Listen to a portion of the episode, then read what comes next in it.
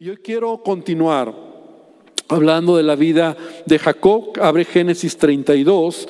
Y hoy quiero terminar este tema que hace ocho días inicié, que se titulaba Cierra ciclos en tu vida.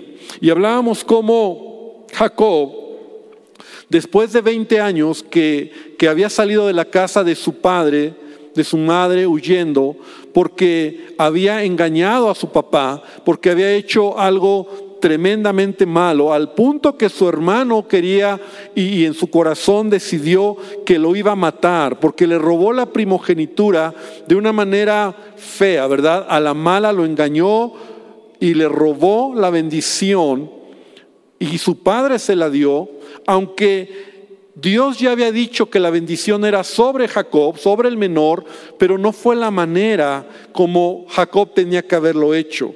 Y eso nos habla de que a veces Dios tiene para nosotros un propósito, pero nosotros cuando aceleramos las cosas o lo hacemos a nuestra manera, vamos a perder tiempo.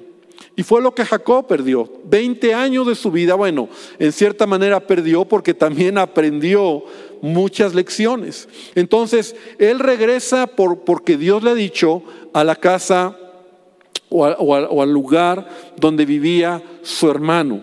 Y entonces él tiene que cerrar un ciclo, tiene que dar cuentas y tiene que pedir perdón a su hermano de lo, del mal que él le hizo.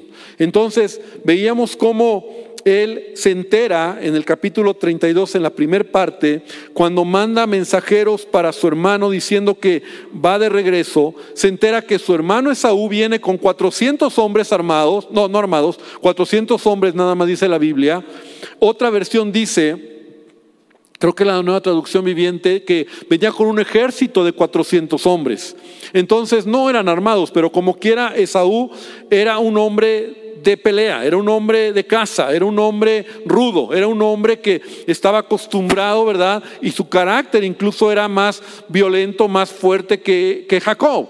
Entonces viene y, todo esto empieza a crear en Jacob en su mente que su hermano lo va a matar.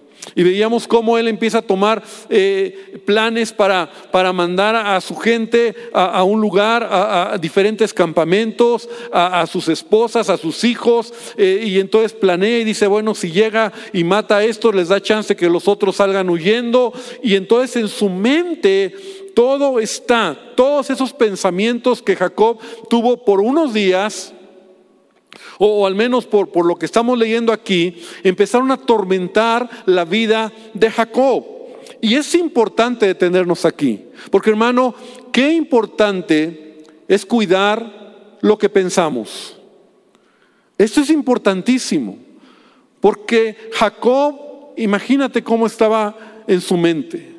O sea, hay escenarios trágicos, escenarios de violencia, de muerte, escenarios de mi hermano me va, a, me va a matar. O sea, y esos escenarios no solamente estaban en su mente, ve hasta dónde él llegó, tomó acciones. ¿Y cuántas veces nosotros no cuidamos nuestros pensamientos porque yo soy lo que pienso y pienso lo que soy? ¿no? Entonces debemos de cuidar lo que pensamos en la vida. Eh, de hecho, mis pensamientos me pueden destruir. Y, enfermedades, y si le podemos llamar así, porque bueno, aún hoy la psicología así le llama, pero hay situaciones que son como la ansiedad, los temores, la angustia, muchas veces nacen de pensamientos que nos destruyen. O sea, estás pensando y eso genera en ti ansiedad, temores, angustia. Y dejamos que eso corra dentro de nosotros como el agua, ¿verdad?, que inunda todo lo que somos. Entonces muchos cristianos eh, no tienen cuidado de sus pensamientos. La realidad es que a veces tus temores y tu ansiedad y, la angustia que tienes es porque has dado, rienda suelta a tus pensamientos. Tenemos que cuidar lo que pensamos. Mi esposa lo, dice, y bueno, no es un, un dicho de mi esposa, pero muchas veces ella dice, aprende a cuidar lo que piensas, piensa lo que piensas y cuida lo que piensas. Porque lo que eres, lo que piensas es lo que eres. Hace unas semanas yo tuve una mala experiencia y que la pude capturar. Fíjate que estábamos en casa una noche, mi esposa y yo, fuimos a cuidar a los nietos a casa de mis hijos, de mi hijo Sammy, y entonces estábamos ahí queriendo ver una película, y, de esas veces vamos a ver una película, y, siempre tratamos de ver películas con un mensaje o películas que sean buenas películas, y de repente me capturé o me, nos capturamos ahí, nos enganchamos con, con el título de una película que hablaba sobre, que era de la vida real, sobre un padre que había tenido problemas con su hijo y que al final lo ayudaba. El chiste es que la empezamos a ver, pero lo peor fue que nos enganchamos en la película.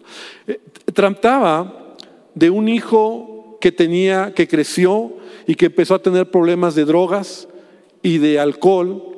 Y entonces era tan, tan real la manera como el padre empezaba a o más bien el hijo empezaba a engañar a su papá, el papá no se daba cuenta y de repente se empezó a dar cuenta y, tú sabes cómo es esto, ¿no? Hijos que a veces empiezan a meterse en estos rollos, pero los padres ni cuenta se dan, pero cuando ya te das cuenta es demasiado tarde y entonces lo trata de ayudar, eh, no acaba la universidad, el hijo acaba mal, obviamente se va perdiendo cada vez más el dolor de los padres y nos empezamos a meter, mi esposo y yo, en el tema y era un tema muy fuerte. El punto es que la película era como tan, tan palpable de mirar el dolor de los padres y, el sufrimiento del hijo cuando ya el hijo ya quería salir de eso y no podía porque, porque le, había ganado, se había metido, se había... Eh, metido en temas, ¿verdad? No solo de cocaína, drogas, sino de anfetaminas y, cosas que ya es difícil de sacar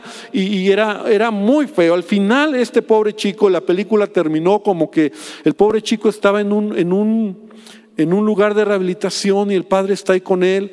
Pero el punto es este, al día siguiente, bueno, lo acabamos de ver así como que bien angustiados mi esposo y yo, pero al día siguiente yo desperté con angustia en mi corazón. Yo desperté con preocupación.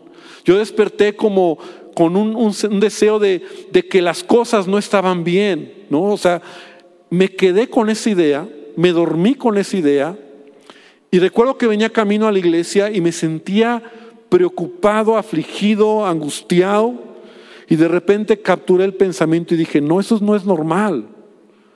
Fue por lo que vi anoche. Entonces, llegando aquí, me puse a orar y tomé autoridad sobre todo pensamiento, sobre toda idea, sobre toda esa ese temor y angustia que tenía, que no tenía por qué. Y entonces lo saqué de mi mente y las cosas cambiaron. Y a veces sin darnos cuenta, incluso por lo que vemos, por lo que oímos, por las circunstancias de la vida, nosotros podemos tener pensamientos que nos llevan incluso a tomar acciones. Jacob está así. Y la Biblia dice en Isaías 26:3, y lo quiero leer, porque es una cita que conocemos, pero es una promesa de Dios donde dice, tú guardarás en completa paz aquel cuyo pensamiento en ti persevera, porque en ti ha confiado. ¿Cuánto dicen amén? Entonces, tú guardarás en completa paz. ¿A quién? Aquel cuyo pensamiento en ti persevera. O sea, ¿qué piensas? ¿Qué gobierna tus pensamientos? ¿La palabra de Dios, la paz de Dios, la presencia de Dios o la angustia, la ansiedad, el temor? y pensamientos que te pueden destruir. Cuidado cuando eso está, porque es una situación espiritual, pero también es una situación que te puede destruir, te puede enfermar. Y Jacob está teniendo esa lucha en su mente. Él piensa que tendrá que cosechar toda la, enemistad y odio que sembró. Y como leía un pensamiento o un autor la semana pasada, le duele que su familia tendrá que pagar sus errores y no tiene más que hacer. Porque está en un momento difícil. Detrás de él tiene a Labán y delante de él tiene Saúl. A ese punto ha llegado. Y todo es también por malas decisiones. Él está de alguna manera acorralado, de alguna manera está temeroso, está atrapado en su mente y en su corazón y sin salida. Y veíamos que al final quedó solo. Así lo dice Génesis 32 en el versículo número 24. Dice, así que Jacob, así que se quedó Jacob solo. Y es el punto donde Dios lo tenía, lo quería llevar para tener un encuentro con Dios, un encuentro con Cristo, porque este personaje, este ángel que, que se le presenta, ¿verdad? No era un ángel, aunque la, Biblia dice que, que era un varón, dice, se quedó solo y luchó con él un varón hasta que rayaba el alba. Y entonces este varón, ¿verdad? Eh, es Dios mismo, es, es Jesús, es una aparición de Jesucristo antes de ser encarnado, ¿verdad? Y entonces Él tiene un, un encuentro con Dios mismo y y es interesante porque esta lucha, es, esto es importante hermanos, porque al menos yo por muchos años así lo entendí, porque así me lo enseñaron de niño en la escuela dominical. Y mi idea era que Jacob estuvo luchando con, con este hombre en una lucha de, de violenta de golpes, tipo lucha libre o tipo box. Pero cuando tú estudias, no significa eso. La idea es que Jacob está sí en una lucha, pero no es como que está luchando. Imagínate que toda la noche qué fuerza tendría o qué, de estar peleando así como tipo películas, ¿no? Que se están luchando y peleando y cansados y tirándose y pegándose uno al otro. No, no es ese tipo de lucha que yo tenía en mi cabeza esa idea. No, la lucha que Jacob tiene era de entregarle todo a Dios, de morir a sí mismo. La lucha que Jacob tiene con, a que como dice, ¿verdad? Y entonces dice, quedó solo y luchó con él un varón hasta que rayaba el balba. Y cuando el varón vio que no podía con él, tocó el sitio del encaje de su muslo, se descoyuntó el muslo de Jacob y entonces le dijo, déjame porque raya el alba. Y Jacob le respondió, no te dejaré si no me bendices. Y el varón le dijo, ¿cuál es tu nombre? Y él respondió, Jacob. Y el varón le dijo, no se dirá más tu nombre Jacob, sino Israel, porque has luchado con Dios y con los hombres y has vencido. Y entonces Jacob le preguntó, declárame tu nombre. Y el varón respondió, ¿por qué me, lo ¿por qué me preguntas por mi nombre? Y lo bendijo ahí.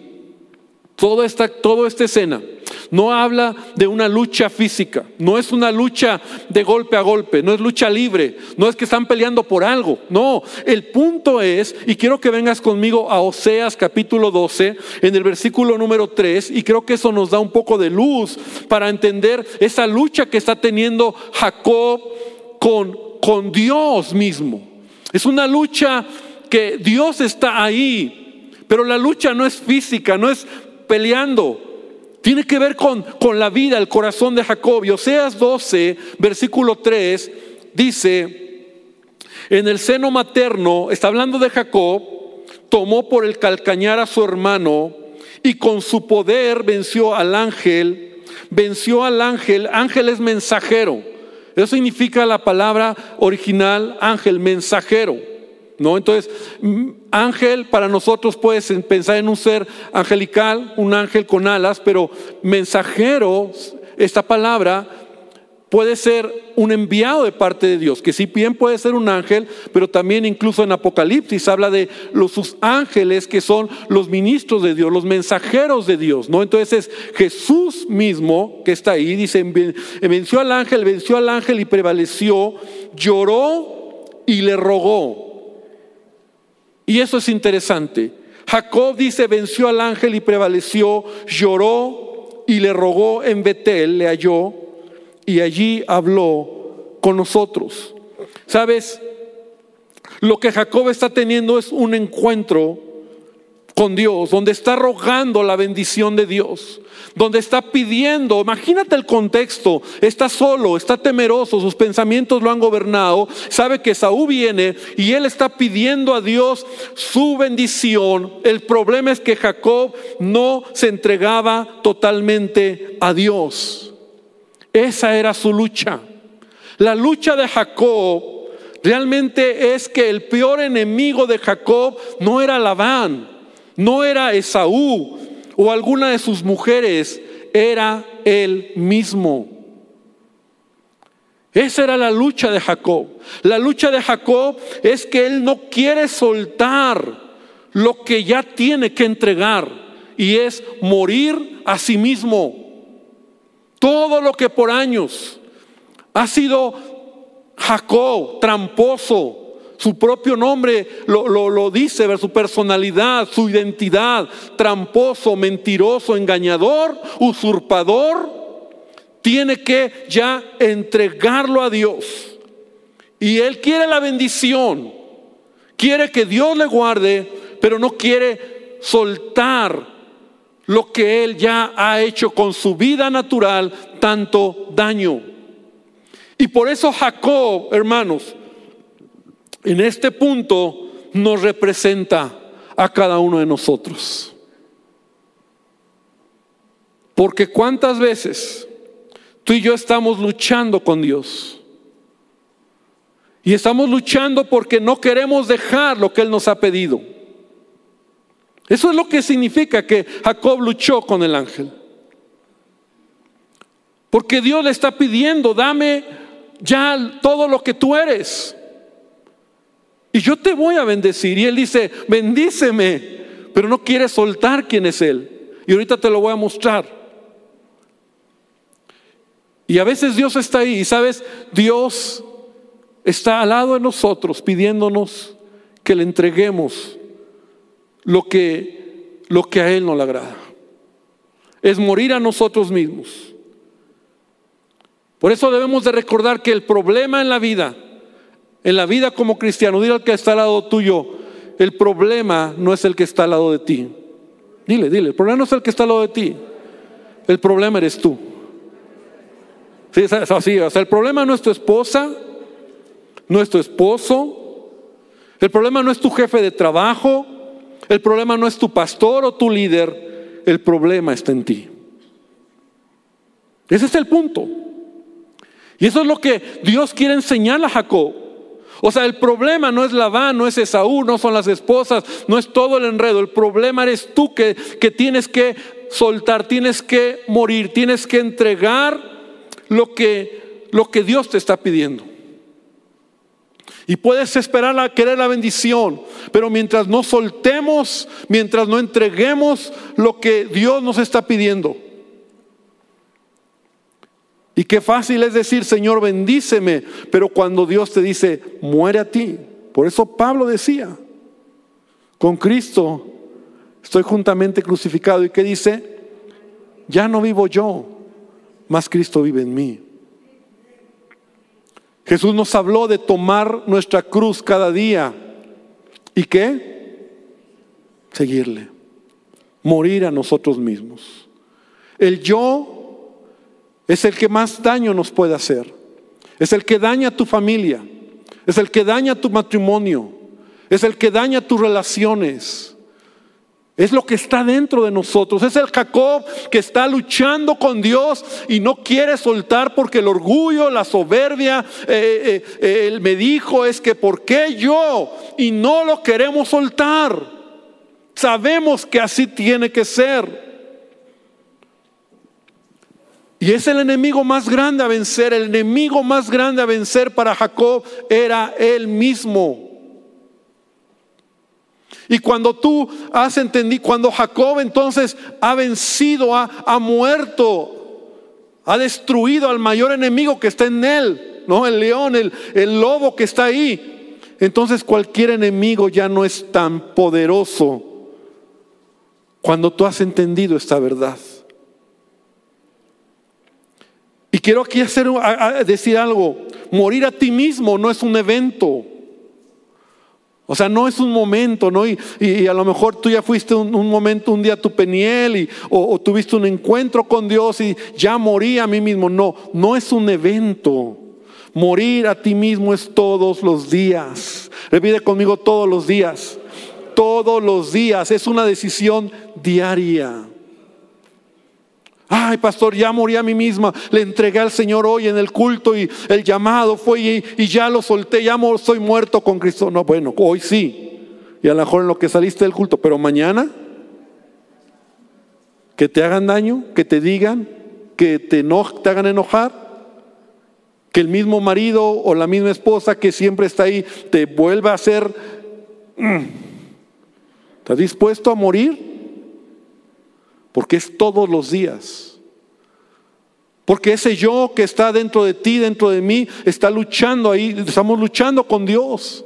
Esa es la idea, esa es, la realidad de este pasaje. Y, yo de niño, pues era como que Jacob luchó con el pero ¿por qué luchó? O sea, por una bendición, sí, no, pero no es como que estuvieron echando luchitas, lucha libre toda la noche.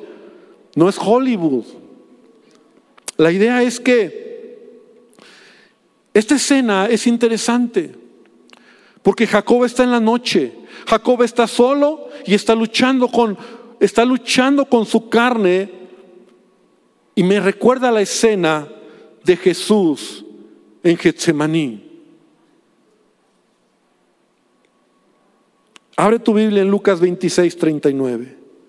Porque Jesús también tuvo esta misma lucha con su carne, con su humanidad, con el Padre.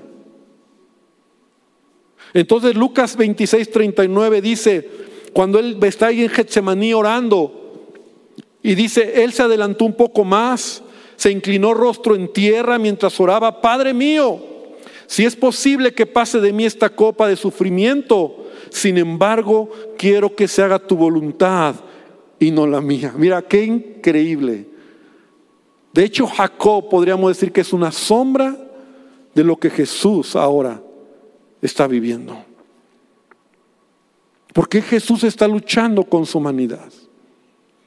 Él no quería en su humanidad por el temor, pero él dice, Señor, que no se haga mi voluntad. Y luego en el versículo 42 dice, entonces Jesús los dejó por segunda vez, después de haber regañado a los discípulos que se durmieron. Y oró, Padre mío, si no es posible que pase esta copa, a menos yo la beba, entonces hágase tu voluntad.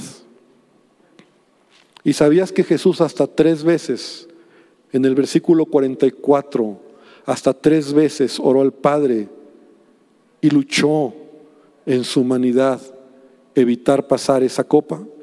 Así que se fue a orar por tercera vez y repitió lo mismo. Y yo he puesto aquí en mis notas, si Jesús luchó contra su humanidad, ¿por qué creemos que nosotros no tenemos que morir? Porque cuando Jesús se levanta de Getsemaní, cuando dice es el momento, y sabe que vienen los, vienen, viene Judas con los judíos para tomarlo preso, él ya había, él ya había, él ya había ganado la victoria. Él ya había muerto, él ya había entregado todo, él estaba dispuesto a hacer no su voluntad, sino la voluntad del Padre. Él había muerto a su voluntad para hacer la voluntad de Dios. Explico, morir a nosotros mismos es cuando tú decides y luchas. Y cuando tú finalmente dices, está bien Señor, yo lo voy a hacer porque así tú me lo enseñas. Y yo voy a perdonar y yo voy a sanar y yo voy a quitar todo resentimiento y yo estoy dispuesto a hacerlo, poner la otra mejilla, porque así tiene que ser. Porque tu palabra me lo enseña, es la lucha que todos tenemos. Y entonces al amanecer, también con Jesús, al amanecer Jesús está listo para ir a la cruz. Él murió físicamente, pero antes de ir a la cruz y ser lastimado, molido físicamente, él ya había muerto a la voluntad del Padre. Así le pasó a Jacob. Al amanecer, Jacob ha vencido y su victoria es su derrota en Jacob. La victoria de Jacob era su derrota. Su encuentro con Dios lo había transformado por dentro y por fuera. Y por eso Jacob al día siguiente, cuando, cuando ya amanece y cuando viene su hermano Esaú, Jacob ahora está tranquilo. Él, vamos a leer cómo él ya está en paz. Él ve a su hermano y está en paz. No se echa a correr. No todos los pájaros que tenía en la cabeza y las ideas no lo llevan a... Él está en paz. ¿Por qué? Porque la victoria ya la había conquistado.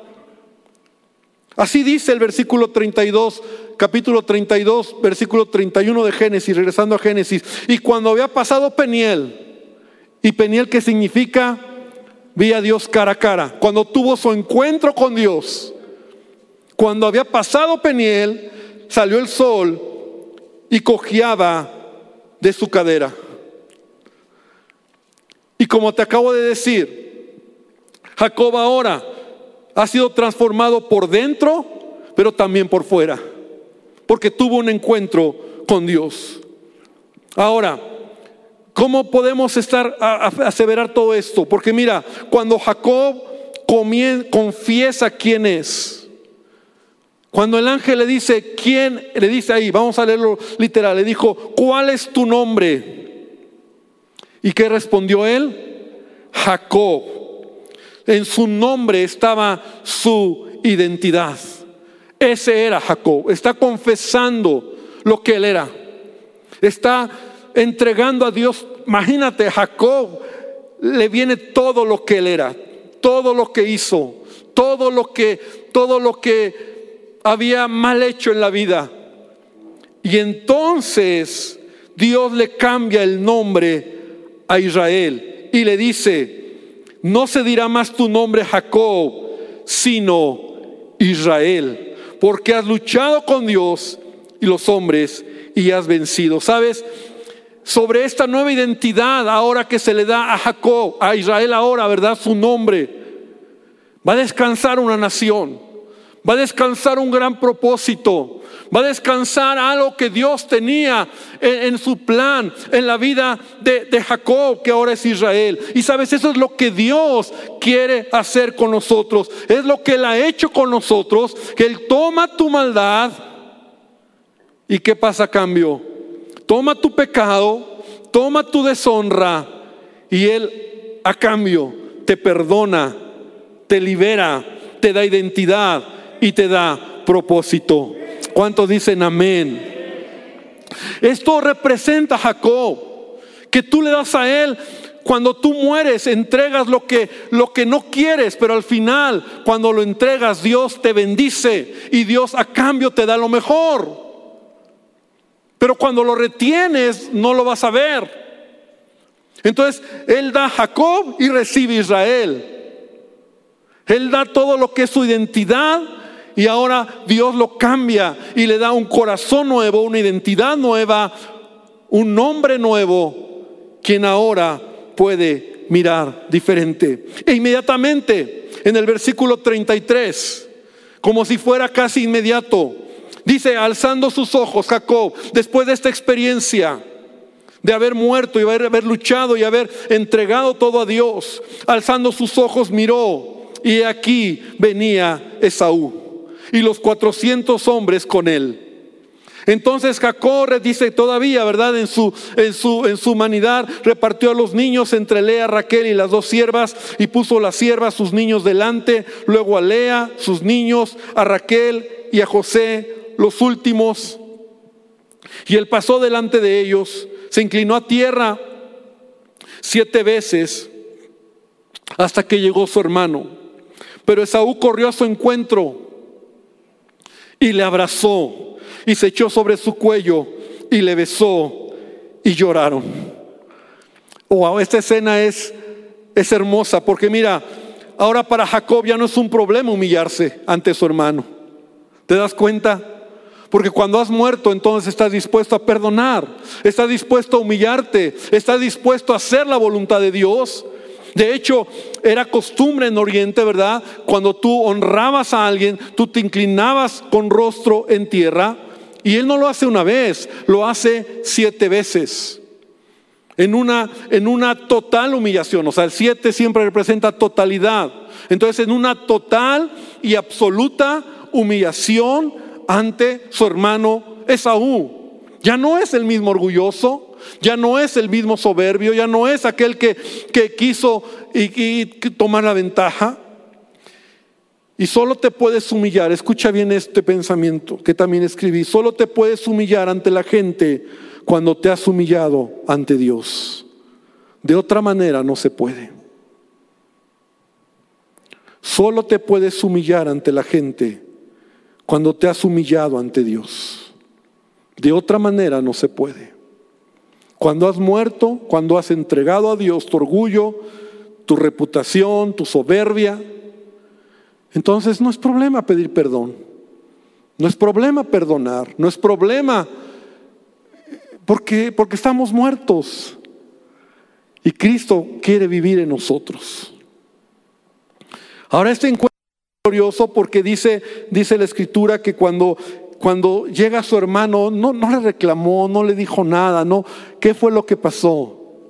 Mira cómo Esaú dice que corrió a su encuentro, le abrazó, se echó sobre su cuello, le besó y lloraron. Mira lo que dice Lucas capítulo 15, versículo 20. Vamos a traer a la mente al hijo pródigo. Cuando regresa a casa del padre. Dice el versículo 20, y levantándose vino a su padre. Y cuando aún estaba lejos, lo vio su padre y fue movido a misericordia. Y mira lo que dice, y corrió, se echó sobre su cuello y le besó. ¿No es increíble la similitud de la escritura? En este momento Esaú representa al Padre perdonando y aceptando los errores de Jacob. La misma manera, el hermano que llega corriendo, el hermano mayor, perdonando a su hermano menor sus, todo lo que había hecho. Y si bien es cierto, Esaú, bueno, tenía tanto de lo suyo, pero en esta, en esta historia vemos como, como el perdón, así como el padre perdonó al hijo pródigo. Lo abrazó, lo besó y no tengo el tiempo porque cada cosa, cada una de ellas podríamos tomar mucho tiempo en hablar cada acción, pero lo que sí podemos ver es cómo hay sanidad, hay perdón, las relaciones se restauran, las cosas cambian. Y aquí me detengo un minuto para decirte, ese es el tema del que estamos hablando hoy. Hay que aprender a cerrar ciclos. Porque a veces dejamos ciclos abiertos con heridas, con gente que ha lastimado, que te ha herido, o situaciones que ya dejas ahí, pero te están, te están hiriendo, te están creciendo en tu corazón como una raíz de amargura. Y Dios tiene que llevar a Jacob por todo este proceso. Es, es bonito. Yo, eh, ¿sabes qué? Llevamos semanas Casi, son casi 15 semanas hablando de la historia de, desde, Isaac, desde Isaac y Rebeca. Pero en Jacob nos hemos detenido casi la mitad de lo que estamos hablando. Porque Jacob representa precisamente tú y yo. Tú y yo somos esos Jacobs que necesitan ser transformados por Dios, que necesitan ser cambiados por Dios. Entonces, qué hermoso es el perdón genuino que solo en Cristo podemos dar. Porque el perdón genuino te libera, te sana y te permite mirar hacia adelante. Y entonces capítulo 33 vemos cómo se abrazaron, se besaron, lloraron. Y entonces inmediatamente el versículo siguiente es una plática de familia. Ya no hay nada que reprochar. Ya no hay nada que decir, ya no hay nada que, que, que, que no, porque el genuino perdón ya, deja atrás el pasado. El perdón no, no, quiere decir que vas a olvidar el daño. Simplemente eres liberado. Y entonces empiezan a hablar como, como familia. ¿Y quiénes son esos chiquillos? ¿No? ¿Y quiénes son esos? Ah, pues son mis hijos. Las mujeres de Jacob. Y empiezan a platicar y, las mujeres se inclinan ante Saúl, también lo, respetan. Y, entonces, y, por qué estás así? ¿Cuál es, ¿Por qué tienes varios grupos o qué no? Pues simplemente... Y, empiezan a hablar y Saúl le dice, ¿por qué me mandaste esos regalos? No tenías por qué hacerlo. Es más, te los voy a devolver. Y él dice, no, quédatelos. Mira qué diferente el corazón de un Jacob que era tranza, abusivo y aprovechador. ahora es generoso. Ahora le está dando a su hermano. Le dice, no quédatelo, permite que sea un, un regalo, un presente. Y dice, yo no lo necesito, pues yo tampoco, ¿verdad? Los dos habían sido bendecidos por Dios. Ahora quiero terminar con esto, porque esta es una escena que me recuerda, como ya lo leímos, la parábola del Hijo Pródigo. El perdón que Dios nos ha dado cuando no lo merecíamos. Pero nunca olvides que tú y yo también tenemos que aprender a perdonar cuando es necesario. Y tenemos que aprender a pedir perdón cuando es necesario. Si verdaderamente has tenido un encuentro con el mayor que ha perdonado nuestras vidas, que se llama Jesucristo, un cristiano tiene que ser un buen perdonador y un buen hombre, mujer que aprende a pedir perdón. Y esta escena del perdón nos enseña varias cosas. En primer lugar, hasta el corazón más herido puede perdonar, como el caso de Saúl. Hasta el corazón más herido puede perdonar, porque Saúl perdonó. Número dos, hasta el corazón que más ha daño, que más ha dañado, puede arrepentirse y cambiar su actitud, como el caso de Jacob. Es que a lo mejor yo he hecho tanto daño. Es que a lo mejor yo soy el que he lastimado y fastidiado a la familia, a la vida, a las gentes. En Cristo podemos arrepentirnos y cambiar nuestra manera de ser. Ya no seas el mismo. El perdón genuino, número tres, te da la oportunidad de mirar hacia adelante. Y es lo que pasa en esta historia. Ya están mirando hacia adelante. Ya no traen el pasado. Ahora su plática tiene que ver con los hijos, con que cómo nos vamos, que si te acompaño, no te acompaño, que yo vengo con hijos y traigo eh, ganado y me voy con calma, te dejo guaruras, no, llévatelos tú. Entonces cada quien se va, se van en paz, todo en paz. Esaú regresa a su tierra, Jacob poco a poco va avanzando, pero ya mirando con planes, Jacob seguramente hacia el futuro, porque el, perdón genuino te da la oportunidad de mirar hacia adelante. La falta de perdón te hace mirar hacia atrás. Siempre estarás pensando atado a esa persona que a lo mejor ya hasta se murió y tú todavía lo traes ahí cruzado. Y el punto número cuatro es interesante. A veces Dios quiere que perdones o pidas perdón, pero no significa continuar con esa persona o relación de cerca. Esto es interesante. Perdonar es un acto de, fe, de obediencia, pero no necesariamente quiere decir que esa persona que daña, esa persona que lastima, tienes que estar cerca de él. ¿Sabes que eso fue lo que le pasó a Jacob? Jacob no se fue a vivir donde vivía Esaú. Y Esaú se quedó donde él estaba viviendo. Entonces, así lo dice la Biblia, Génesis 36, 6, mira lo que dice. Y Esaú tomó sus mujeres, sus hijos y sus hijas y todas las personas de su casa, sus ganados, sus bestias, todo cuanto había adquirido en la tierra de Canaán y se fue a otra tierra separándose de Jacob, su hermano porque los bienes de ellos eran muchos y no podían habitar juntos, ni la tierra en donde moraban los podía sostener a causa de sus ganados, y Esaú habitó en el monte de Seir. Esaú es Edom. Entonces Esaú se fue a vivir al monte de Seir y Jacob hizo como varias escalas. Primero llegó a Sucot y luego se estableció en Siquem. Son lugares geográficamente lejanos. Y esto es interesante. En paz, pero cada quien. Eso es sabiduría cuando es necesario. Dios nos ha llamado a mantener la paz con todos. Y la familia es una parte fundamental para estar en paz. Por eso Dios nos llama a cerrar ciclos.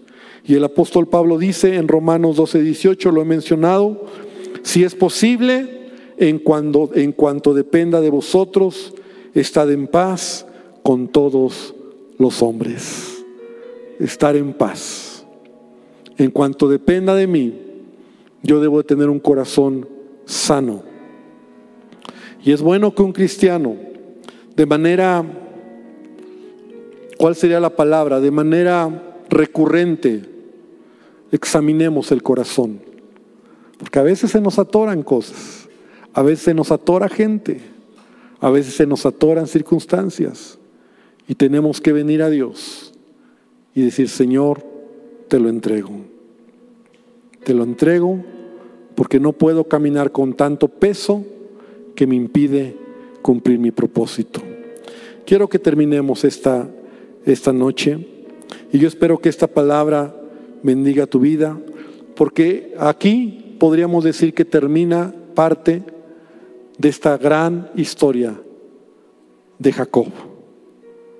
Hay más todavía, porque, y vamos a seguir. Yo, yo me tomé la, el plan, la meta de todo este año, y llevo todo este año hablando de la familia, enfocado en familias de la Biblia. Y apenas hemos tocado tres familias, cuatro familias.